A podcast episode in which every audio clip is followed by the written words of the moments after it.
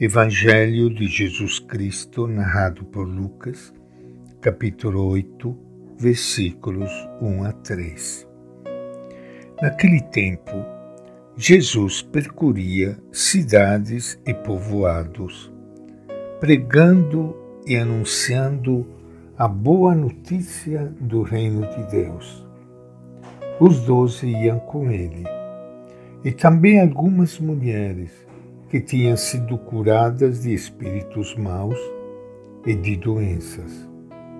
Maria, chamada Madalena, da qual tinha saído sete demônios, Joana, mulher de Cusa, alto funcionário de Herodes, Susana e muitas outras que serviam Jesus com os bens que possuía. Esta é a palavra do Evangelho de Lucas. Minha saudação e meu abraço para todos vocês, irmãos e irmãs queridas, que estão participando hoje do nosso encontro com o Evangelho de Jesus a boa notícia que Ele traz para nós todo dia. Por isso é tão bom nós podermos parar alguns instantes diante dessa palavra que nos traz o jeito, o coração, a mentalidade de Jesus de Nazaré. Como nós precisamos parar um pouco e nos confrontar com Ele, o nosso Mestre, o Mestre especial, porque Ele é o Mestre de Deus. Ele traz para nós o coração de Deus, o jeito de Deus, a palavra de Deus. Por isso que nós dizemos que Jesus é o Verbo de Deus. São João, no seu Evangelho, ele começa dizendo isso. O Verbo de Deus.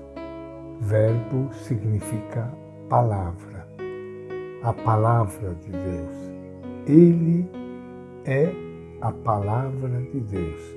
Se nós queremos procurar o que Deus pensa a respeito da vida, o que Deus pensa a respeito da verdadeira vida, da paz, da alegria, da felicidade, é só nós, é só nós procurarmos Ele, Jesus de Nazaré. Ele é a palavra. Ele é a palavra. É tão bonito quando nós ouvimos no Evangelho de Lucas esta palavra nos mostrar presença da mulher. A presença da mulher. Porque, em geral, a Bíblia nos fala dos homens, inclusive o próprio Evangelho, os doze apóstolos, os discípulos.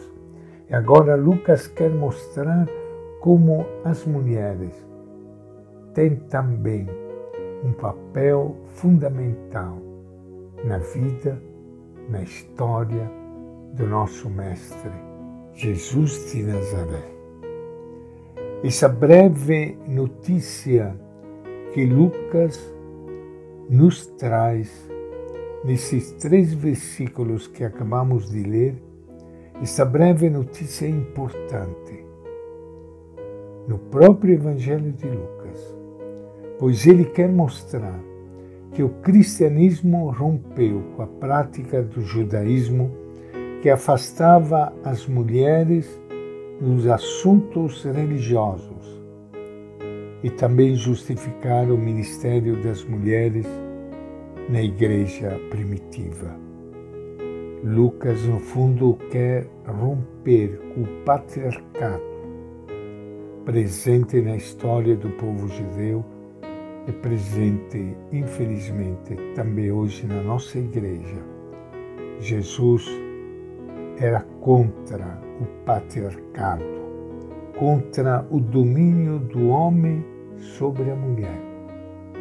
Seguindo a sua prática libertadora, Jesus liberta as mulheres dos espíritos maus e doenças, escreve Lucas, e elas se tornam suas discípulas.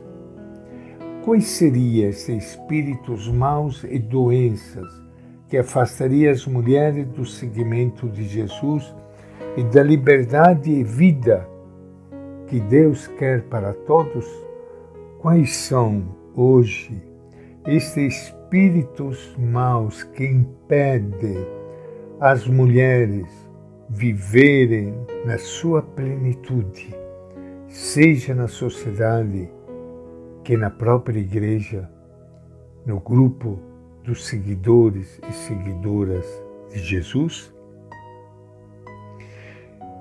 Esta passagem do Evangelho de Lucas nos mostra em parte como era organizada a vida pública de Jesus e seus apóstolos.